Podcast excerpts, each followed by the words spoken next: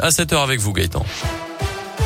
Et à une, les suites des débordements. À Firminy, dans la Loire, un adolescent de 16 ans a été mis en examen hier quelques jours seulement après l'incendie de quatre voitures de police devant le commissariat. Il s'agit d'un habitant de Saint-Étienne placé sous contrôle judiciaire. Il est accusé, selon le parquet, d'avoir agi en représailles. La veille du premier incendie, il aurait pris la fuite en jetant des stupéfiants à la vue d'un contrôle de police effectué dans la commune voisine de la Ricamarie.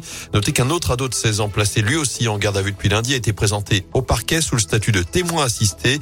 Enfin, une ado de 17 ans avait été remise mise en liberté après avoir été mise hors de cause. Je rappelle que Gérald Darmanin est attendu demain dans la Loire à Firminy justement, mais aussi à Saint-Etienne où il doit notamment rencontrer Gaël Perdriau. Le maire de Saint-Etienne qui assistera ce soir 18h au rassemblement de soutien à Enrico Martorina, le patron du Blackbird Café violemment agressé en fin de semaine dernière. Il est toujours hospitalisé et va devoir rester immobilisé 45 jours. Je rappelle que trois agresseurs présumés avaient été rapidement arrêtés puis relâchés. L'enquête se poursuit. Dans l'un, un mineur mis en examen après l'attaque au couteau à la gare d'Amberieu en Bugey. Un homme d'une soixantaine d'années avait été agressé. C'était dimanche soir. Une information judiciaire a été ouverte pour tentative de meurtre. D'après le progrès, le suspect nie toute implication dans cette affaire.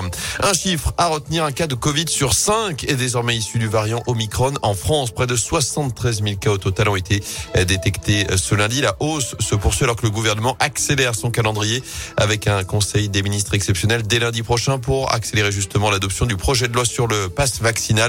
La mesure d'obligation du pass sanitaire en entreprise ne devrait pas y figurer. Foot, Pascal Duprat prône l'union sacrée. Le Haut-Savoyard a réussi son entrée en matière à la S Saint-Etienne, victorieux en Coupe de France à Lyon-la-Duchère dimanche dernier, va désormais se retrouver à l'épreuve du Chaudron. Ce soir, la SS dernière de Ligue 1 avec 12 points. Il reçoit Nantes à 21h. Objectif clair, gagner pour se relancer dans la course au maintien. Et pour cela, coach Duprat espère réconcilier joueurs et supporters stéphanois afin que tout le monde tire dans le même sens. Quand je venais jouer avec les équipes que j'entraînais, je trouvais que les supporters euh, étaient bien contre nous, quoi, contre l'équipe visiteuse, vous voyez. Donc, euh, bah, j'espère que je vais le vivre. Moi, j'ai fait des comptes un peu d'apothicaire. 12 points, ceux-ci, on va pas nous les enlever. 10 points qui sont donnés par les supporters, hein, généralement, chaque saison ici à l'AS Saint-Etienne, parce que les supporters vous poussent. Ça fait 10 points de plus. Et puis les doutes, euh, on garde ça pour bien plus tard. On commence à douter quand on pense que c'est que c'est bientôt fini et qu'on va trépasser. J'ai pas l'impression que les joueurs, euh, au travers de leurs attitudes, sont des morts vivants ou des morts debout.